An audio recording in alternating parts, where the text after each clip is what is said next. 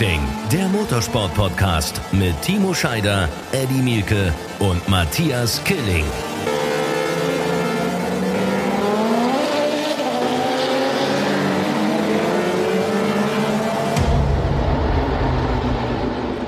Neuer Tag, neue Ausgabe. Es ist wieder nach einem Rennwochenende und ich freue mich, dass wir in unserer neuen Ausgabe von Rennracing, der Motorsport Podcast, wieder ein bisschen quatschen können über das, was am Wochenende so los war in der Welt des Motorsports. Hallo Eddie!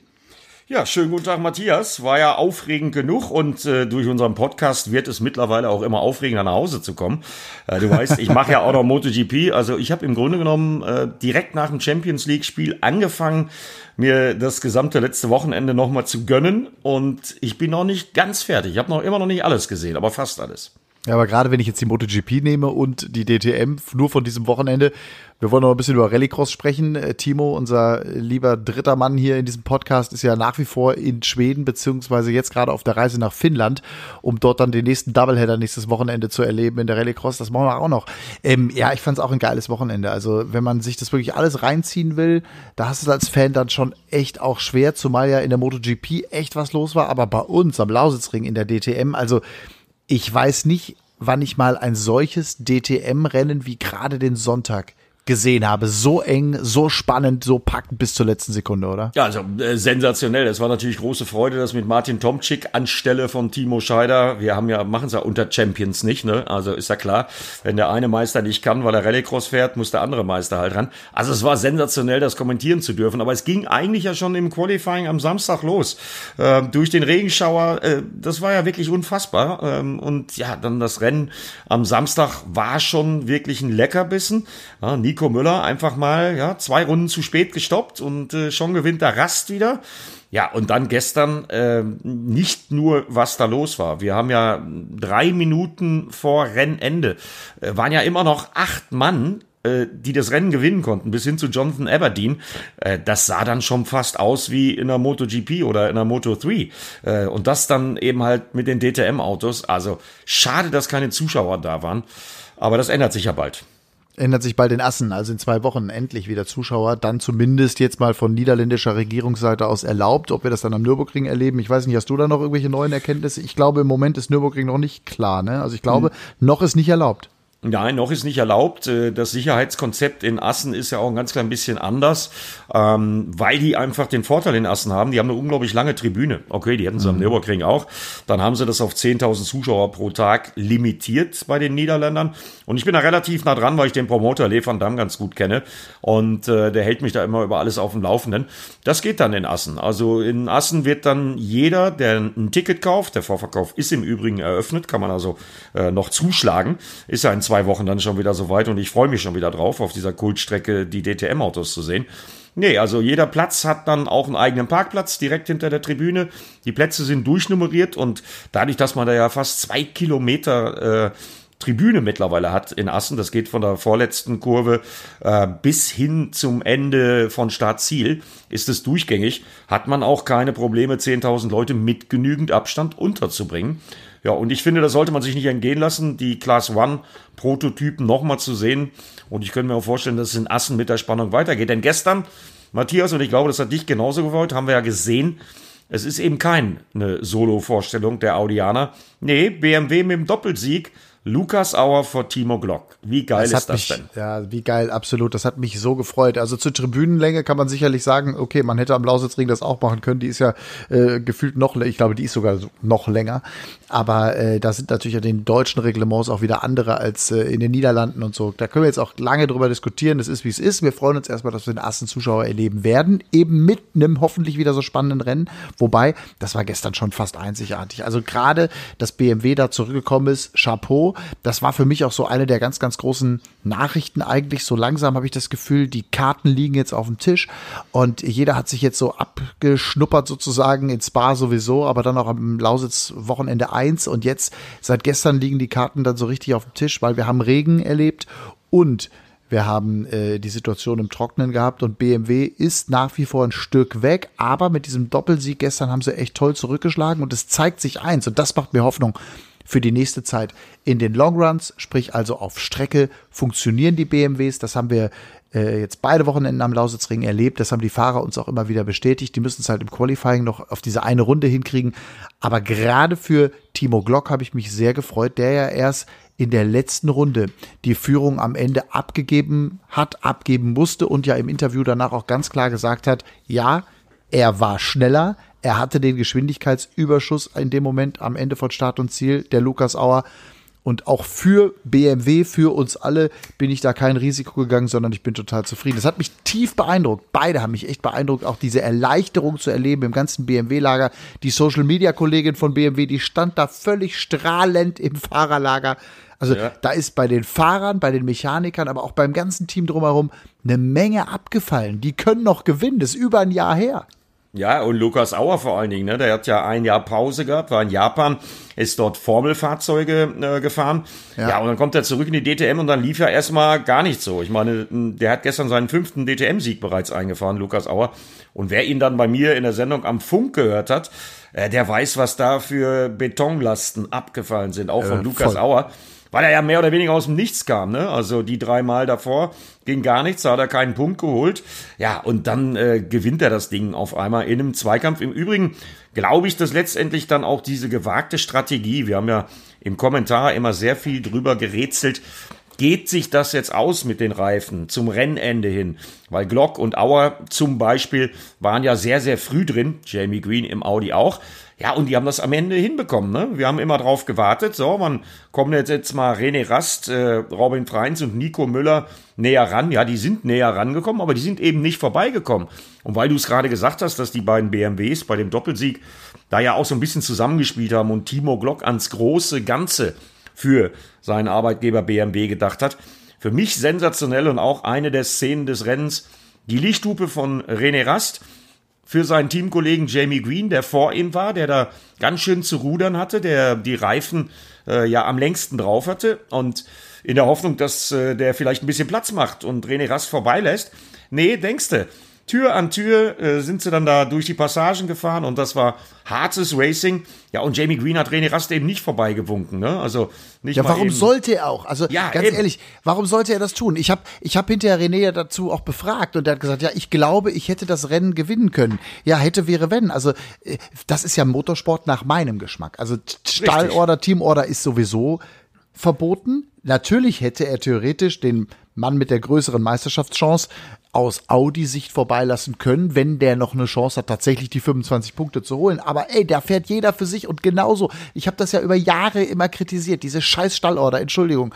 Und immer dieses Geplänkel und so. Und gestern hat sich endlich mal gezeigt, nein, der hat einfach die Tür zugemacht und zwar komplett. Und das war äh, als Fan, als, aber auch als Journalist, der neutralen Motorsport sehen will und den stärksten Gewinn sehen will, ich fand das extrem erfrischend. Endlich, endlich, endlich. Ja, zumal wir nicht vergessen dürfen, erstmal fuhr Jamie Green ums Podest. Der hat ja ums Podest gekämpft. Ne? Der ist dann ganz am Ende mit einem, wie ich auch finde, sensationellen Manöver von Robin Freins. Äh, der hat ja da wirklich auf den letzten 500 Metern seinen Podestplatz noch noch gesichert. Äh, sagenhaft. Also Jamie Green fuhr ums Podest und wir wollen ja nicht vergessen, Jamie Green liegt in der Meisterschaftstabelle auf Platz 5. Also mhm. äh, auch da äh, spielt das für den eine Rolle. Und ich fand's alles in allem, von Anfang bis Ende. Ging ja schon am Start los. Sheldon von der Linde auf Startplatz 4 stehen, bester BMW wirkt das Auto ab. Dann haben wir Glück gehabt, dass es nicht geknallt hat. Ja, und dann war das ein Fight, wie oft da wirklich acht Autos auf der Geraden mit Sichtkontakt innerhalb von zwei Sekunden äh, zu sehen waren, im Bild zu waren und wie oft wir drüber kommentieren konnten, habe ich so in der Form äh, in einem DTM-Rennen in der Anzahl, also acht Autos, äh, absoluter Wahnsinn, äh, habe ich so in der Form, äh, wenn überhaupt schon mal, dann aber ganz lange nicht mehr gesehen will ich allen unseren Hörern wirklich ans Herz legen, Freunde. Ran.de, da gibt's das komplette Rennen im Real Life, den Sonntag. Der Samstag lohnt sich auch aufgrund der Wetterverhältnisse, aufgrund der ganzen Situation. Wann gehst du von den Regenreifen runter auf die Slicks? Der Ausritt von René Rast, quatschen wir gleich noch drüber. Aber den Sonntag, den müsst ihr euch noch mal reinziehen. Das ist wirklich so irre gewesen, weil, wie Eddie sagt, es so unfassbar eng war, von der ersten bis zur letzten Runde. Und übrigens, der Zieleinlauf zwischen René Rast und Nico Müller. Nico Müller, der Fünfter wird, der Meisterschaftsführende, und René Rast, der am Ende Sechster wird, das waren Also Zentimeter, Millimeter, das 0,011. Also das sind das, umgerechnet, ja. das kann man glaube ich gar nicht umrechnen. Also kann ja. man bestimmt irgendwie, aber da, also das ging nur mit Zielfoto und ich würde sagen, da war der Müller, der noch an Rast vorbeigeht, 20 Zentimeter vielleicht. Stoßstangenbreite allerhöchstens. Und äh, im Übrigen diese Punkte, die Nico Müller da geholt hat, äh, total wichtig. Ne? Wir haben ja schon sehr, sehr knappe Meisterschaftsentscheidungen erlebt in den letzten Jahren. Ja, und Nico Müller hat mit dem fünften Platz eben halt wieder ein paar Zählerchen mehr geholt als der Tabellenzweite René Rast. Ja, und der, der jetzt ganz nah dran ist, ist Robin Freins mit 92 Punkte. René Rast hat 97, Nico Müller hat 133, der ist ein bisschen weg. Ja, aber der hat ja im Moment auch sowieso andere Sorgen. Der ist froh, dass er erstmal nach Hause gekommen ist, ohne dass ein Telefonanruf von äh, der Lebensgefährtin kam. Denn der wird jetzt diese Woche erstmal ganz in Ruhe. Papa, der Nico Müller, und mal gucken, wie er dann performt. Aber alles in allem, man muss sich dieses Rennen nochmal angucken. Und äh, ja, nochmal Beleg dafür, wie toll diese Plattform DTM ist. Also wer solche Rennen abliefern kann, wie das was wir gestern gesehen haben und was wir übertragen durften, haben ja auch ein paar Leute zugeguckt, glücklicherweise. Äh, großes Kino, großer Motorsport. Ja, zum Glück gute Einschaltquoten, in der Tat. Und äh, wie gesagt, gab auch das ein oder andere Gespräch im Hintergrund auch zum Thema Zukunft. Können wir gleich nochmal vielleicht auch einen Satz zu verlieren, aber erstmal nochmal zurück zum Rennen. Eddie, ich habe heute Morgen auch nochmal darüber nachgedacht und für beide Tage gilt eigentlich, was die Taktik angeht, wer früh wechselt, ist vorne dabei. Ähm, das gilt insbesondere für den gestrigen Tag. Ihr habt die ganze Zeit im Kommentar, Martin und du ja darauf gewartet, auch völlig zu Recht, mit den Erfahrungswerten auch der vergangenen Rennen, wann baut der Reifen ab. Aber gestern war der vorne, der früh wechselt. Und übrigens am Samstag ähnliches Bild. Da sind zwar Rast und Müller dann nochmal richtig gut auch nach vorne gekommen. Also äh, trotzdem, da waren lange auch die im Vorteil, die eben früh gewechselt haben. Also dieses Wochenende stand unter dem Motto, je früher, desto besser. Ja, dieses Motto äh, kann man für dieses Wochenende ausgeben. Das ist tatsächlich so. Äh, so haben wir das auch oben gesehen. Ähm, nur das hat natürlich auch was mit der Streckenbeschaffenheit zu tun. Ne? Also dieser aggressive Asphalt, den wir noch in Spa-Francorchamps hatten, den haben wir halt in der Lausitz nicht gehabt. Jetzt kann ich dir fürs nächste DTM-Wochenende in Assen schon mal sagen, weil Assen ist vor nicht allzu langer Zeit neu asphaltiert worden. Und da ist neulich die internationale deutsche Motorradmeisterschaft gefahren. Und die Fahrer aus der IDM, die Zweiräder, hatten große, große Probleme mit der Haltbarkeit ihrer Reifen, weil der neue Asphalt in Assen ungeheuer aggressiv zu den Reifen ist. Das wird er zu den Hankook-Reifen auch sein. Zwar anders als bei den Motorrädern, aber das kommt wieder auf uns zu. Gestern hat sich das dann letztendlich ausgezahlt. Ja, und bei den drei Meisterschaftsführenden, ich zitiere da mal René Rast, da konnte man ganz klar beobachten, die haben zu sehr auf sich geguckt. Die haben zu sehr auf sich geguckt, was macht der eine, was macht der andere. Dann hatten wir ja noch die Situation, dass die beiden Jungs aus dem Ab-Team da gegeneinander gekämpft haben, nämlich Nico Müller und Robin Freins. Heißt, einer von den beiden musste sowieso noch mal eine Runde länger warten, weil es kann ja immer nur einer abgefertigt werden beim Pflichtboxenstopp. Also da war eine Menge taktische Fehler dabei und Nico Müller hat es ja am Samstag auch deutlich gesagt. Er ist einfach zwei Runden zu lange draußen geblieben, hat einfach zwei Runden zu lange gewartet und hatte dann deshalb am Samstag keine Chance gegen René Rast. Gestern haben die Audianer dann sich komplett verpokert aus meiner Sicht. Ja, und BMW hat alles richtig gemacht und den Doppelsieg geholt. Es war ganz interessant. Ich hatte am äh, Samstagnachmittag ein kurzes Gespräch mit Dieter Gast, dem Motorsportchef von Audi, der schon mit dem Wochenende davor taktisch nicht hundertprozentig zufrieden war, aber auch zu diesem Samstag tatsächlich, also am Samstagnachmittag auch wieder, gerade mit der Situation der taktischen Leistung des Teams von Nico Müller, alles andere als happy war, äh, aber irgendwie noch relativ entspannt wirkte. Ich glaube, das hat sich dann am Sonntag tatsächlich auch nochmal mal wirklich gewandelt und da werden sicherlich in dieser Woche oder auch bis Assen in den nächsten 14 Tagen noch das eine oder andere an Gesprächen auch folgen. Denn, wie du richtig sagst, die haben einfach sich mal komplett verpokert und die Fahrer haben es uns bestätigt, äh, wie du ja auch gerade Nico Müller und René Rast auch nochmal zitierst die haben beide gesagt, ey, scheiße, wir haben nur auf uns geguckt. Das geht so nicht. Also wir müssen tatsächlich den Gegner ein bisschen im Auge behalten. Und gerade so ein Timo Glock, der ja die ganze Zeit schon an den Top 5 da rumgekratzt hat oder eigentlich zumindest im Vergleich zum letzten Jahr eine richtig gute Saison fährt, der zeigt dann eben auch, dass er ganz vorne fahren kann, wenn es taktisch funktioniert, wenn die Rahmenbedingungen auch irgendwie so sind, dass der andere vielleicht auch, also sprich der Audi auch einen Fehler macht, dann sind die BMW-Jungs da. Und ganz ehrlich, da freue ich mich drauf, weil eine Meisterschaft nur unter Audi äh, auszufahren, jetzt in diesem letzten Jahr, in dem Audi mit den Autos dabei ist, das hätte ich schon extrem schade gefunden und ich habe eine große, große Hoffnung für Assen. Ich bin mal gespannt, wie sich BMW dann auf der Strecke ist ja eine andere Charakteristik. Du kennst die Strecke ja in- und auswendig, als jetzt die Strecke am Lausitzring. Aber ich habe so das Gefühl, die sind da. Ja, absolut. Und ähm, ich hoffe jetzt mal, dass das in Assen genauso eng wieder zusammenrückt, wie wir es gestern gesehen haben. Ja. Wetter ist in Assen ja auch immer so ein Aspekt. Also der Wetterbericht für diese Woche, okay, wir sind dann erst übernächstes Wochenende dran. Äh, den wissen wir natürlich noch nicht, aber in dieser Woche zum Beispiel ist es hier oben im Norden äh, und Assen ist ja nur anderthalb Stunden von mir weg, kühl und regnerisch. Ja, und dann kommt die Charakteristik, du hast es gerade gesagt, Lausitzring, ich zitiere da jetzt mal Robin Freins, äh, der äh, ja wieder unglaublich performt hat im Qualifying, seine vierte Pole in dieser Saison schon geholt hat. Also nicht nur auf Rast und Müller schauen, sondern schön auf den Niederländer auch gucken. Äh, ja. Unglaublich, wenn der das im Rennen erstmal umgesetzt hat, dann könnte da der Knoten auch noch platzen.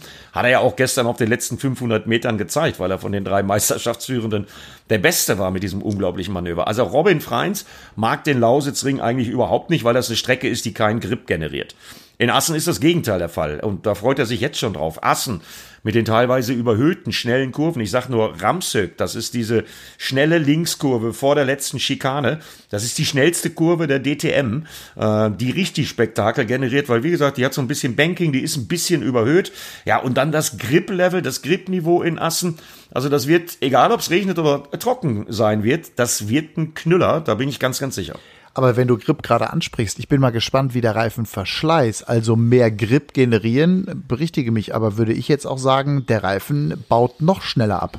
Richtig, Reifenmanagement wird in Assen absolut der Schlüssel zum Sieg sein. Und da haben wir ja am Wochenende schon gesehen, dass du hast ihn äh, mehrfach angesprochen, Timo Glock das sehr, sehr gut gemacht hat. In beiden Rennen ne, hat mhm. er das mit dem Reifenmanagement sehr, sehr gut hinbekommen.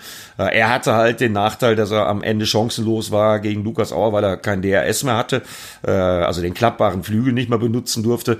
Ja, und dann hat er dann halt auch ans Ergebnis gedacht. Er hat gesehen, dass er schnell genug war, um aufs Podest zu fahren. Ähm, und dann hat er halt Lukas Auer äh, da nicht in großartigen Stress versetzt, sondern hat an den BMW Doppelsieg gesagt. Der, ja, der erste BMW-Sieg seit über einem Jahr, seit August Brands Hatch in der Saison 2019 war, wo Marco Wittmann auf dem Samstag gewonnen hat. Ähm, also, das sind alles Vorzeichen, die wirklich richtig Bock auf das Rennwochenende in zwei Wochen in Assen in der Nähe von Groningen machen. Ja, und wie gesagt, mit Zuschauern kann ich nur empfehlen. Also, ich würde hinfahren und es mir angucken, wenn ich nicht sowieso da wäre. Ich wollte sagen, du bist ja sowieso da. Äh, Robin Freins finde ich auch nochmal eine Erwähnung wert, weil der mir wahnsinnig gut gefällt, gerade im Qualifying, äh, was der da reinzieht. The Qualifying Machine hat Nico Müller ihn genannt, direkt nach diesem Qualifying. Wir haben sechs Saisonrennen bisher erlebt in dieser DTM-Saison, in dieser außergewöhnlichen Saison. Und wir hatten viermal den Polsetter Robin Freins. Wenn der es jetzt endlich schafft, wenn der endlich diese Leistung auch ins Rennen bringt. Und ich habe heute Morgen tatsächlich auf der Autofahrt zurück von der Arbeit, ich bin dann ganz früh äh, schon wieder ins Frühstücksfernsehen gefahren heute Nacht und dann hatte ich eine lange Fahrt zurück, da über eine Dreiviertelstunde mit Stau und ganz viel Scheiße. Habe ich so nachgedacht, was muss jetzt der Freins tun, um diese Leistung, und ich hatte ein kurzes Gespräch mit Thomas Biermeier, seinem äh, seinem Teamchef von, von Abt dazu und die sind tatsächlich auch so ein bisschen auf der Suche noch danach, was sie tun können, damit Freins diese Leistung auch ins Rennen bringt. Aber was muss der Kerl tun, damit er ein Rennen dann auch endlich gewinnt? Es wäre übrigens der erste Sieg in der DTM für den Niederländer. Ich finde, das hat er mehr als verdient, endlich mal auf dem Treppchen auch ganz oben zu stehen. Aber bisher waren es immer entweder individuelle taktische Fehler oder einfach auch nicht der Speed über den Long Run, äh, die die anderen eben hatten, was das bisher verhindert haben bei Robin Freins. Ja, ich glaube, gestern war es nur die Taktik und das wird der Robin Freins auch wissen. Äh, und äh, ich glaube ja bei Robin Freins daran, wenn der erstmal ein Rennen gewonnen hat, wenn der erstmal einen Lauf gewonnen hat, ja. dann platzt der Knoten und dann ist mhm. er da. Weil wie selbstbewusst er ist, haben wir ja gestern auch im Rennen gesehen, mit den beiden äh, Versuchen äh, gegen René Rasta eine Position gut zu machen. Äh, das war ja wirklich traumhafter Rennsportrad an Rad, Tür an Tür.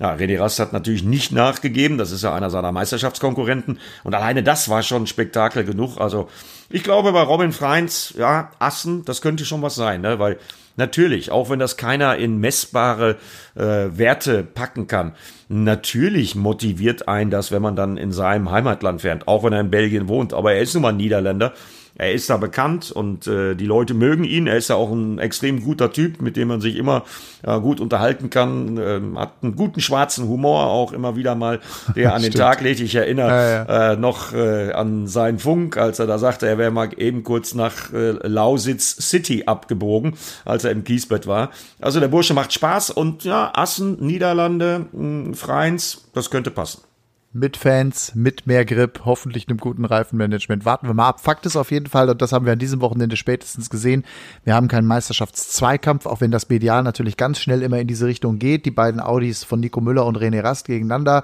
Rot-Weiß gegen Grün-Weiß. Nee, da ist noch ein dritter, nämlich ein blauer, und das ist Robin Freins, und den dürfen wir nicht abschreiben. Das hat er an diesem Wochenende, finde ich, wieder auf beeindruckende Art und Weise gezeigt und auch dahinter übrigens mit Mike Rockenfeller und Jamie Green, die sind dann schon ein Stück weg. Aber auch Rocky, der so heimlich still und leise, der hatte jetzt kein richtig gutes Wochenende, aber der ist äh, trotzdem irgendwie, der ist da. Ne? Marco, darf man nicht, darf man nicht vergessen. Marco, ja, Marco Wittmann, Wittmann auch. auch wieder und äh, bester ja. BMW in der Gesamtwertung ist der Timo Glock. Okay, 52 Punkte, das ist schon ein bisschen weg. Das sind 40 Zähler auf Robin Freins, aber wie schnell sich das in der DTM ändern kann, haben wir ja gestern gesehen. Ähm, und äh, unser Kollege, den wir ja sehr vermisst haben an diesem Wochenende, obwohl der Martin natürlich ein äh, genauso guter Ersatz ist, äh, unser Kollege hatte, glaube ich, auch ein gutes Wochenende, ne? Ja, der hat ein sehr gutes Wochenende. Besprechen wir gleich. Äh, die die Rallycross, da hat er mir selber wieder zwei schöne Dateien geschickt. Und jetzt will ich ihn erstmal zu Wort kommen lassen. Du hast völlig recht, dass du ihn auch ansprichst, weil der hat am Ende noch einen ganz spannenden Aspekt. Timo in seiner Analyse über das Rennwochenende der DTM. Er konnte nämlich eine ganze Menge, das Netz macht es heutzutage ja möglich, auch verfolgen. Hier ist Timo Scheider. Ja, wow. Ich habe zwar nicht so viel gesehen von der DTM am Wochenende, aber das, was ich gesehen habe, war sehr, sehr, sehr beeindruckend. Ähm, äh, die beiden Favoriten, die sich ja schon wieder rauskristallisieren mit Nico Müller und René Rast, aber auch Robin Freins. Ähm, haben natürlich wieder ihr, ihren Stempel hinterlassen, aber ähm, klar muss man auch sagen, ein, Robin Freins, der wieder mal es auch geschafft hat, auf Pol zu fahren am Sonntag dann, ähm, gewinnt leider wieder kein Rennen. Ähm, also der, der Rennflug liegt da ein bisschen auf Robin Freins, aber äh, trotzdem ähm, sehr, sehr schneller Junge, der muss nur noch die Punkte zusammenbringen, dass er das, ähm, also die Punkte in Form von ein Rennen so zu Ende bringt, dass er das auch mal gewinnen kann, weil vom Speed her hat das drauf. Ansonsten war natürlich Rast und äh, Müller wieder eine, eine, eine Mega-Show, muss man ganz klar sagen, mit dem knappsten Zieleinlauf der Geschichte, glaube ich, jetzt gerade zwischen Nico Müller und äh, René Rast. Dann am Sonntag mit dem Sprint aus der letzten Ecke raus. Ähm, aber erfreulicherweise eben auch äh, mit BMW vorne auf eins und zwei. Ähm, Lukas Auer, der so ein bisschen aus der Versenkung verschwunden jetzt dann aufgetaucht ist. Ähm, und äh, Timo Glock, zwei starke Rennen gefahren ähm, freue ich mich natürlich persönlich als, als Freund und Kumpel von Timo über diesen Erfolg und ähm, das macht natürlich jetzt auch mehr Spaß, dann DTM anzugucken, wenn beide Marken siegfähig sind, muss man auch klar sagen. Und das Allerbeste ist, äh, wenn man sich das Ergebnis mal anschaut, am Sonntagrennen 15 Autos in 15 Sekunden im Zieleinlauf. Also sowas habe ich, glaube ich, in der DTM-Geschichte noch gar nie erlebt. Unfassbar, unfassbar muss man sagen und ähm, das Rennen, ähm, wenn man die TV-Quoten von unserem Sender Sat1 jetzt äh, sieht, dann äh, darf man sich auch darüber freuen, dass die Quoten auch sehr, sehr gut sind. Und ähm, das macht natürlich Spaß für uns alle, logischerweise. Also ähm, erzählt mir ein bisschen mehr davon, was da gewesen ist, aber das, was ich gesehen habe, hat großen Spaß gemacht in Sachen DTM.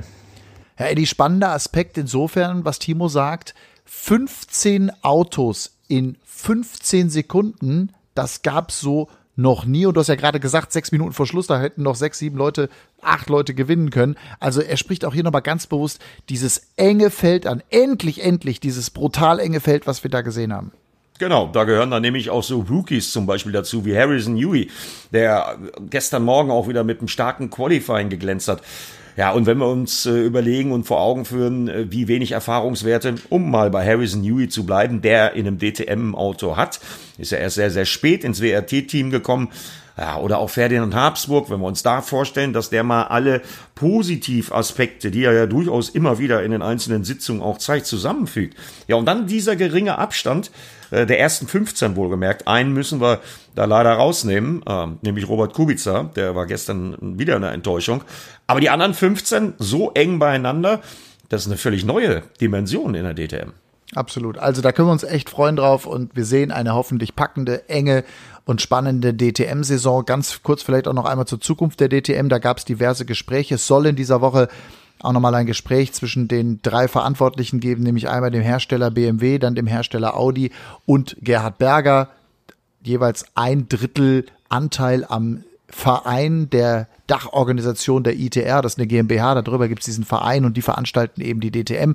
Und die müssen sich jetzt zu dritt darüber einigen, welche Form, in welcher Zukunft oder wie in der Zukunft die DTM stattfinden kann oder soll. Fakt ist auf jeden Fall, da sind ganz viele Menschen, ganz viele Existenzen, ganz viele, die warten auf eine Entscheidung und wir drängen da auch hin in diese Richtung, dass es eben dann hoffentlich bald eine Entscheidung gibt.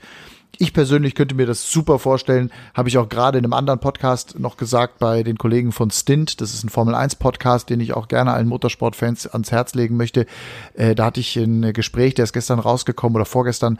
Ähm, da habe ich ne, dieses GT also GT-Reglement, ich könnte mir durchaus vorstellen, die DTM unter einem GT-Reglement fahren zu sehen, in welcher Form auch immer. Da sind ein paar andere Marken noch mit dabei. Äh, das ist ja auch das, was, glaube ich, Gerhard Berger anstrebt, jetzt mittlerweile, um einfach auch wieder eine Markenvielfalt herzustellen. Ich persönlich, und ich habe diese GTC-Serie, Eddie, gestern sehr genau beobachtet, die da als Gastrennen, als Gast äh, am, am Lausitzring im Rahmenprogramm unterwegs waren, die waren fünf Sekunden langsamer als die Class 1 Autos, also sprich die DTM-Autos. Und ich behaupte, der Zuschauer zu Hause, wenn das geile Karren sind, die gut aussehen, gespickt mit den Stars der DTM, mit guten Fahrern, mit einem tollen Feld, dann guckst du dir auch gerne so ein GT-Rennen an, auch wenn die Autos fünf Sekunden langsamer sind, oder? Ja, das war, das war ein geiles Rennen da in der Lausitz im Rahmenprogramm, wo ja nicht nur die DTM-Trophy äh, am Start war, sondern eben äh, diese äh, GTC-Serie.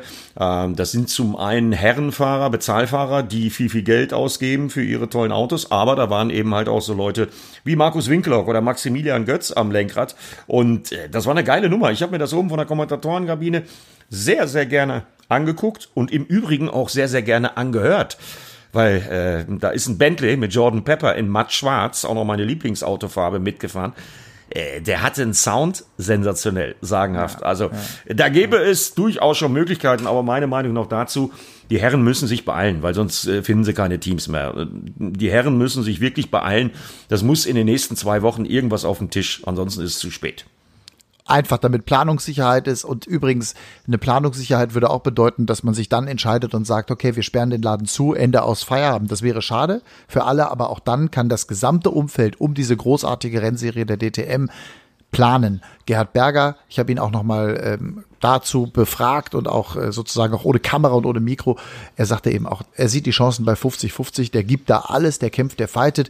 Bereitschaft bei BMW ist da, obwohl die, glaube ich, kein richtiges GT-Auto momentan zumindest in der Neuentwicklung haben. Das dauert wahrscheinlich noch ein bisschen, würden vielleicht aber trotzdem irgendwas hinbekommen. Audi würde es mit unterstützen, das hat Dieter Gass auch ganz deutlich gesagt. Also es ist kein kategorisches Nein und das macht mir auch ein bisschen Hoffnung fürs nächste Jahr. Und Eddie, seien wir ehrlich, du und ich, Andrea, Timo, Martin, unser ganzes großartiges Run Racing Team, wir würden natürlich wahnsinnig gerne, ob das jetzt Class 1 Reglement ist oder GT Reglement ist, wenn es geiles Rennen ist, und nicht irgendwelche Paydriver da sind, sondern die Besten auf den Autos sitzen, die besten Stars eben dann GT-Autos steuern, dann haben wir auch Bock auf eine DTM GT. Also Natürlich. Hauptsache Rennsport. Ne? Und ja, ja. Äh, wir haben ja zu Beginn des Jahres zum Warmwerden dann schon die Formel E, die neu bei uns ins Programm kommt. Da werden wir in Zukunft auch noch häufiger drüber reden. Aber äh, ich fände es äh, wirklich fatal, auch als Zeichen für den gesamten Motorsport, wenn man diese DTM-Plattform, die ja seit vielen, vielen Jahren, wenn nicht sogar Jahrzehnten von den Fans auch wirklich äh, begeistert gefeiert wird, ja, wenn man die sterben lassen würde, das wäre ein ganz, ganz schlechtes Signal. Und ich glaube, deswegen ja. reißt sich Gerhard Berger auch so den Hintern auf. Absolut. Also den Hintern aufgerissen. Jetzt gehen wir mal zu Timo und dem Rallycross. Erstmal, ich habe äh, eine ganze Menge versucht zu gucken über das Handy, immer wieder in den Livestreams gelandet und habe mir gerade die Qualifyings auch angeguckt, auch Teile des Rennens, wobei das gar nicht so leicht war, da einen funktionierenden Stream zu finden, weil das dann irgendwie wieder gesperrt war. Auch komisch. Aber das macht schon Bock, unseren Experten, unseren dritten Mann in diesem Podcast hier in der Rallycross zu sehen, der übrigens einen fantastisch guten Start hatte in seine Rallycross-Weltmeisterschaft, nämlich mit zwei Rennen. Die fahren ja auch Doubleheader in diesem Jahr, wie die DTM eben das ja sowieso immer macht, mit Samstags ein Rennen und Sonntags ein Rennen. Timo wird Samstags Dritter, Sonntags Vierter. Chapeau, oder? Ja, allererste Podest für ihn und sein Team. Da hat man ja wirklich äh, nicht so wie in anderen Teams große Erfahrungswerte vom Teamkollegen, weil Timo hat gar keinen. Äh, also Respekt für die Mannschaft, die da wirklich einen tollen Job gemacht hat. Ja, und Timo hat es finalisiert und zu Ende gefahren. Und ich glaube, das war nicht sein letztes Podest in dieser Saison. Ich habe genauso wie du auch immer wieder mal reingeguckt. Ja, und die Autos sind ja auch einfach geil. Also die Autos geil. sind ja, einfach total. auch sensationell. Äh, Beschleunigungswerte, äh, sowas gibt's in anderen Rennsportkategorien gar nicht. Absolut klasse. Dann finde ich den Modus auch toll. Also, das ist was in Zukunft, ja, könnte mich ja mal einer einladen. Ich würde das gerne mal kommentieren. Am besten noch, wenn Timo am Steuer ist. Ja, Wahnsinn. Das waren ja ein bisschen schwedische Meisterschaften auch. Ne? Ich kann mich an den Samstag erinnern, nur Schweden in den Top 9, glaube ich, und da mittendrin Timo Scheider. Äh, das äh, hat schon gut irgendwie ausgesehen. Matthias Ekström übrigens auch eine DTM-Legende mit am Start und das hat schon wirklich Bock gemacht. Also Leute, einfach mal bei YouTube Rallycross eingeben, da findet ihr ohne Ende. Oder Timo Scheider, ich empfehle das Video, wie er vor zwei Jahren mit Motorhaube äh, hochgeklappt, da irgendwo, ich glaube in Silverstone, da rumgefahren ist und unten durch den Schlitz geguckt hat. Also da gibt es so viele verrückte Videos. Das ist geiler Rennsport. Ich verstehe zwar immer noch das Qualifying nicht, das muss mir Timo bitte an dieser Stelle herzliche Einladung, Timo, erklär mir nochmal dieses Qualifying-System, wer da wann, wo, wie fährt und dann, wie sich das alles zusammensetzt. Aber zum Angucken, ey, Hammer. Geiles Racing einfach. Was sagt er denn selber, unser Experte? Ich glaube, der hat dir ja ein bisschen sein Wochenende zusammengefasst. Das tut er. Hier ist Timo. Hey, ihr beiden. Super schön, dass es auch über so eine große Distanz klappt. Teil des Podcasts zu sein. Vielen Dank dafür erstmal. Ähm, ja, mein Schweden Rallycross Wochenende, das erste nach langem, langem Warten diesem Jahr ähm, auf der traditionsreichsten Strecke, glaube ich, ähm, für den Rallycross-Sport in Höljes, was normal das Highlight des Jahres ist. Ähm, wir haben ja normalerweise 50 bis 70.000 Zuschauer im Wald. Das ist so ein bisschen mit Spring Break in Schweden zu vergleichen. Ähm, muss ich sagen, war anders, natürlich mit, mit null Fans. Aber äh, am Ende war für uns und für mich natürlich wichtig, wie, wie äh, starten wir in die Saison. Und das hat super funktioniert. Ähm, ich bin überglücklich ähm, gegen die werksentwickelten Autos, ähm, die wir da haben, ähm, so einen Einstand gefeiert zu haben mit P3 am, am Samstag und P4 am Sonntag. Also wir hatten einen Doubleheader, das heißt ähm, zwei vollwertige Punkte Rennen am Samstag eins und eins am Sonntag eben. Ähm, das gleiche wird auch dann in der kommenden Woche nochmal in Finnland passieren. Das heißt, äh, vier Rennen aller DTM ähm, an einem Wochenende quasi zwei vollwertige Rennen. Ähm, ja, also von daher bin ich super glücklich ähm, und äh, bin, bin glaube ich, jetzt mit P5 gesamt in der Meisterschaft äh, nach den ersten beiden Saisonrennen mehr als zufrieden mit unserem privat entwickelten Auto und äh, darauf können wir aufbauen. Jetzt gehen wir nach Finnland, da kenne ich mich gar nicht aus, ähm, aber Jetzt äh, haben wir erstmal ein gutes Gefühl im Gepäck und das nehmen wir mit und hoffen, dass wir das dann in dem Fall tatsächlich auch noch weiter äh, in die gleiche Richtung weitertreiben können. Also wir sehen, zufrieden, völlig zu Recht. Wir freuen uns ehrlicherweise, wenn er dann wieder bei uns ist. Klar, ich glaube in Assen, ja, in Assen wird er wieder da sein. Also nächstes Wochenende Finnland und dann ist er in Assen wieder an unserer Seite. Und dann werden wir auch mit ihm wieder hier zu dritt diesen Podcast machen können. Aber jetzt drücken wir ihm erstmal wirklich von ganzem Herzen für Finnland alle Daumen. Das ist alles Neuland für die Kollegen. Da war er so in der Form, hat er gesagt, äh, eben auch noch nicht. Und äh, ich glaube, da wird dieses coole Team, dieses Privatteam von All Inkle Racing, die werden da schon hoffentlich wieder so gut performen. Auf jeden Fall haben sie einen guten Fahrer oder zwei gute Fahrer, ja. Ja, und ich werde es mir auf jeden Fall angucken, denn am kommenden Wochenende bin ich zu Hause und da werde ich das schon irgendwo finden im Netz. Das werden wir. Also, unser Tipp fürs kommende Wochenende auf jeden Fall Rallycross schauen. Eddie, die MotoGP war in Spielberg. Vielleicht jo. ganz kurz mal deine Eindrücke zu dem, was wir da an diesem zweiten Wochenende in Folge. Es waren diesmal nicht die ganz schlimmen Schlagzeilen wie die Woche davor, ne? Naja, aber äh, es war auch wieder ein Rennabbruch in der MotoGP, weil Maverick Vinales Bremsversagen hatte. Und zwar vor Turn 1. Wer den Red Bull Ring kennt, weiß, dass Scharf das äh, ziemlich gefährlich ist und äh, ziemlich gemein ist, weil man damit weit über 220 noch ankommt, selbst wenn man äh, die Bremse hat. Äh, ja, also Bremsversagen bei der Yamaha, das ist äh, kein neues Phänomen. Die hatten schon häufiger mit Überhitzungsproblemen in dieser Saison zu tun. Fabio Quattararo, äh, Valentino Rossi und Franco Morbidelli, die anderen Yamaha-Fahrer hatten das auch schon. Ja, und Maverick Vinales ist äh, gezwungen gewesen, bei 220 von seinem Motorrad zu springen, weil er eben überhaupt gar keine Bremswirkung mehr hatte. Ja, das Motorrad ist dann in die Airfences gekracht, hat angefangen zu brennen. Ergo gab es einen Rennabbruch. Ähm, das war bis dahin schon wieder ein Knüller mit äh, Johann Mir, der gestern ja der wohl schnellste war auf der Suzuki. Ähm, bis zum Rennabbruch hat er das Feld angeführt. Aber was da wieder los war, äh, Red Bull Ring, Österreich, äh, Mattighofen, nicht weit weg, KTM. Unglaublich. Paul Espargaro mit der Pole für KTM. Schon mal der absolute Knüller. Aber dann äh, nach Restart Miguel Oliveira. Und das ist ein guter Bekannter von mir. Also den kenne ich schon sehr, sehr, sehr lange. Ähm, und ja, der gewinnt tatsächlich zum allerersten Mal ein Portugiese ganz oben auf dem Treppchen in der Königsklasse. Der gewinnt mit der KTM. Es gibt ja zwei KTM-Teams, einmal das offizielle Red Bull-Team und dann das von RW Poncharal geleitete Tech 3 KTM-Team. Ähm, sind aber identische Motorräder. Ja, und Miguel Oliveira hat einfach seine Cleverness ausgespielt. Das ist ja einer von denen, äh, der wirklich was im Gehirn hat, weil der hat mal eben nebenbei in seinen jungen Jahren noch ein Zahnarztstudium zu Ende gemacht, ist also eigentlich ausgebildeter Zahnarzt und könnte auch als Zahnarzt sein Geld verdienen. Nee, der hat gelauert, lag auf Platz drei. Paula Espargaro und Jack Miller haben sich in den letzten beiden Kurven komplett die Kante gegeben. Ja, haben aber die Linie verlassen müssen und wer schlüpft innen durch? Miguel Oliveira. Und die Portugiesen sind ja so stolz, ne? Also, und deswegen kenne ich den Miguel auch ganz gut, weil eine unserer Kolleginnen der ITR, die Barbara Petzinger nämlich, äh, die ja perfekt Portugiesisch spricht, mit mir jahrelang die MotoGP begleitet hat. Ähm, und die, weil sie eben halt äh, starke portugiesische Wurzeln hat, denn ihr Mann kommt aus Portugal, hat sich vor ein paar Jahren auch mit dem Miguel und dem Papa angefreundet und so klein ist dann die Welt. Ja, und deswegen war das dann äh, gestern ein großartiger Tag. Miguel Oliveira dann typisch portugiesisch sofort die portugiesische Flagge auf sein Bike gelegt im Park Fermé. Ja, und vor allen Dingen wieder mal ein Sieger, mit dem keiner gerechnet hatte. Und äh, da wir uns über die Spannung in der DTM gefreut haben, Fabio Quattararo, der WM-Führende in der Königsklasse, ist gestern nur 13. geworden.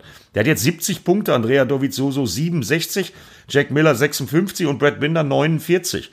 Also wenn noch irgendjemand eine spannende Rennserie geht ja dann auch in zwei Wochen weiter, wenn wir in Assen sind, sucht, um sie sich anzugucken. MotoGP ist im Moment äh, definitiv eine.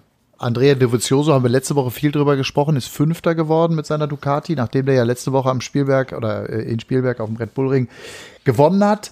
Ähm, Miller eben Zweiter und Espargaro Dritter. Du sagst es, die haben sich da richtig die Kante gegeben und äh, am Ende ist es dann einer, der in der Mitte durchschlüpfen kann. Ich habe mir auch das angeguckt und muss sagen, das hat echt also Spaß gemacht. Und ich habe ja erst eine Begeisterung. Ich habe ehrlicherweise schon noch eine Begeisterung für den Motorradrennsport, weil ich nämlich aus der gleichen Stadt komme wie, und der Herr hab ihn selig, schicken wir ein paar Grüße nach oben, Ralf Waldmann. Deswegen habe ich als Kind und als Jugendlicher schon immer äh, damals äh, Motorrad, die Motorradweltmeisterschaft verfolgt durch Ralf Waldmann. Das ist ja so, wenn dann so einer aus deiner Stadt kommt, äh, dann fieberst du automatisch in so einem Lokalpatriotismus mit. Aber wenn ich deine Begeisterung und äh, in den letzten Jahren eben auch die ganzen Geschichten von dir rund um dieses Thema MotoGP immer wieder höre, mir macht es richtig Spaß, richtig Bock anzugucken. Das ist eine geile Rennserie. Ich will auch, also die Moto 2 genauso und die Moto 3. Ähm, und deshalb auch nochmal eine Frage, weil ich diese Schlagzeilen jetzt gelesen habe. Marc Marquez, da haben wir viel drüber gesprochen, über die Verletzungen und dass der eben nicht weiterfahren kann. Erstmal, dass er ein paar Monate Pause machen muss. Ähm, da ist ja komplett äh, alles wieder zusammengeflickt worden. Ich glaube, im Schulterbereich war es, ne? Berichtige mich bitte. Ähm, Oberarm, Steff hauptsächlich. Oder, Ober, oder Oberarm. Äh, Stefan Bradl für Marc Marquez habe ich jetzt gelesen als Schlagzeile. Stimmt das? Ja, Stefan Bradl fährt ja die ganze Zeit schon für Marc Marquez, seitdem Ja, aber dass klar das, ist. dass das jetzt so bleibt, meine ich. Ja, ich meine, viele Alternativen gibt's nicht auf dem Markt. Und Stefan Bradl ist halt offizieller HRC-Testfahrer. Das macht er im Übrigen auch die ganze Zeit. Also er ist mittlerweile da in der Lage, dass er äh, nicht letzter wird. Und das ist für Stefan Bradl aus meiner Sicht schon ein Erfolg, denn die ganzen Trainingssitzungen und auch die Rennen werden von HRC, also von der Honda Racing Corporation, dazu genutzt, Stefan Bradl mit neuen Teilen zu versorgen. Der fährt jedes Mal eine andere Motorradkonfiguration, weil das eben halt sein Job als Testfahrer ist. Ne? Ich würde mir für Stefan Bradl wünschen, dass sie ihn ähm, dann das nächste Mal in Misano Adriatico, dass sie ihn dann mal wirklich in, in einem Rennrhythmus fahren lassen. Also dass er von der ersten freien Trainingssitzung an sich ans Gerät, ans Material, an die Strecke gewöhnen kann und dann wirklich richtig frei Rennen fahren kann. Und dann traue ich Stefan Bradl auch durchaus Punkte zu. Und im Moment ist es einfach unklar, wie lange das noch dauert mit Marc Marquez. Man redet von zwei bis drei Monaten. Und das heißt auf jeden Fall, äh, dass die WM für Marc Marquez gelaufen ist. Aber äh, was ich nochmal eben fragen muss, Matthias, Du kommst tatsächlich aus der gleichen Stadt wie mein guter alter Freund Waldi. Das gibt's auch gar nicht. Ja, das ist wirklich. Ich dachte immer, du kommst aus Hagen. Ja, und Waldi kommt aus Ennepetal. Aber genau. wer, wer aus dieser Gegend kommt, der weiß, dass eben Hagen und Ennepetal, das geht quasi ineinander über an der B7. Und äh, ich wiederum komme aus einem kleinen Dorf äh, zwischen Hagen und Ennepetal. Und ich habe einfach auch wahnsinnig viel Zeit meines Lebens in Ennepetal verbracht. Und äh, das ist einfach so, da, da hast du dann automatisch in dieser Gegend, kann ich dir sagen, ein, also also wenn da einer in der Motorrad-Weltmeisterschaft mitfährt, das ist, das war so besonders als Kind damals, als, als, als der, der, der, es gab den lieben Gott, also es gab Mutti Fatti, den lieben Gott und dann gab es auch ganz schnell dann die Superstars, die im Sport irgendwie was gerissen haben. Und das war eben allen voran, in, allen voran, ja, Ralf Waldmann. Also ich weiß noch, wie ich den als Kind einmal irgendwo gesehen habe. Das war wirklich, da habe ich in Schockstarre da gestanden und habe nichts raus, kein Wort rausgekriegt. Oder Jugendlicher war ich. Das war ein Riesenmoment. Und ähm, als ja, dann diese, diese, schrecklichen Nachrichten da kamen, wie lange ist das her? Zwei Jahre. Ja, ähm, ich war im Übrigen boah. das letzte Mal in Ennepetal auf der Beerdigung vom Waldi, weil ich weiß, Waldi dass du da warst, ja. Guter, guter, guter Freund von mir. Ich habe seine gesamte Karriere eigentlich verfolgt als Reporter. Ja, das waren noch Zeiten damals. Ich weiß noch, gegen Max Biaggi 96, 97. Mhm. Da bin ich tatsächlich damals, äh, muss man sich mal vorstellen, ist aus heutiger Sicht ja unvorstellbar, für die ARD-Hörfunkschiene, ne, also alle ARD-Sender zusammengefasst, gibt ja dann auch ein Radioprogramm. Ich bin tatsächlich fürs Radio nach Australien geschickt worden, um über diesen epischen Zweikampf Max Biaggi gegen Ralf Waldmann zu berichten. Und es war aber immer, wenn ich es richtig in Erinnerung habe, es war in der Regel Max Biaggi, der immer so einen Tacken vorne war, ne? Ja, einmal ein Jahr, ja, zwei Punkte nur, die der Waldi mhm. hinten war als Vize-Weltmeister, aber Waldi trotzdem großartige Erinnerungen. Und äh, ja, kannst du mal sehen. Ich komme ja auch nicht äh, unbedingt weit weg äh, von euch daher. Ne? Ich sag nur Priorei. Das ist immer so meine Lieblingsmotorradstrecke gewesen in der Nähe von Ennepetal. Also ich komme aus Altena, das ist einmal über den Berg im Grunde genommen. So, und wenn du in Priorei gewesen bist, aber dann hören wir auch mit den Insights, dann bist du quasi, ich komme aus Hagendahl, dann bist du quasi in meiner Heimat gewesen. Also der Priorei ist genau zwei Kilometer weiter. Ist leider, leider mittlerweile für Motorräder gesperrt. Sonst ich, ich weiß. Meine, sonst hätte ich meine Eltern mal besucht und wäre da mit der Super Duke Air, die ich im Moment durch die Gegend äh, spazieren fahren darf, mal hochgefahren. Hätte ich gerne gemacht, ist aber nicht. Priorei, ich glaube die Strecke Priorei-Breckerfeld. Aber gut, das nur so am sieht's aus. Ähm, sag mal, ich habe mir den äh, Rennkalender gerade mal aufgerufen hier. Also Misano, äh, 13. September ist das nächste Rennen. Richtig. Das ist ja gar nicht gegen uns. Das ist ja dann doch gegen uns in Sachen Nürburgring. Da sind wir am Nürburgring, aber in Assen, also sprich, die haben jetzt zwei Wochen Pause. Das ist durchaus möglich sogar. Ich mhm. konzentriere mich ja auf die DTM. Ich gucke ja, gerade in meinen ich privaten da, Kalender. Ich habe das nur so. gerade mehr aufgerufen. Also die fahren jetzt zweimal hintereinander Misano Adriatico, eine Strecke, die wir ja genau. auch extrem gut kennen. Und dann geht's weiter Ende September in Barcelona, bevor die dann auf eine der traditionsreichsten Rennstrecken der Welt gehen, nämlich nach Le Mans, richtig? Richtig. Und so. wir freuen uns jetzt schon wieder auf den nächsten Podcast nächste Woche. Da reden wir dann nämlich mal an einem DTM-freien Wochenende über das, was in der Welt des Motorsports passiert ist. Ja, da werden wir beide, also jetzt am Wochenende, Timo, genauso uns ganz viel in Sachen äh, ja, Motorsport beschäftigen, was eben sonst noch so los ist. Vielleicht gucken wir auch ein bisschen auf die, auf die Entwicklungen, vielleicht reden wir auch mal über die Zukunft des Motorsports. Wir gucken in Richtung der Formel 1, das ist ja völlig klar. Danke für heute, Eddie, das hat mir viel Spaß gemacht. Wir grüßen nochmal ganz Wie herzlich immer. nach Skandinavien unseren lieben Freund Timo Scheider und grüßen natürlich auch unser Run Racing Team die schon wieder an den nächsten Sendungen basteln. Und äh, am allermeisten danken wir euch, dass ihr hier mit dabei seid. Eddie, ich wünsche dir alles Gute. Komm gut durch die Woche. Ebenso. Danke. Und euch ein Dankeschön fürs Zuhören, liebe Leute. Ich freue mich, wenn ihr diesen Podcast abonniert, wenn ihr einen Screenshot macht, wenn ihr es teilt. Gilt wie immer, wir brauchen da euch und eure Unterstützung.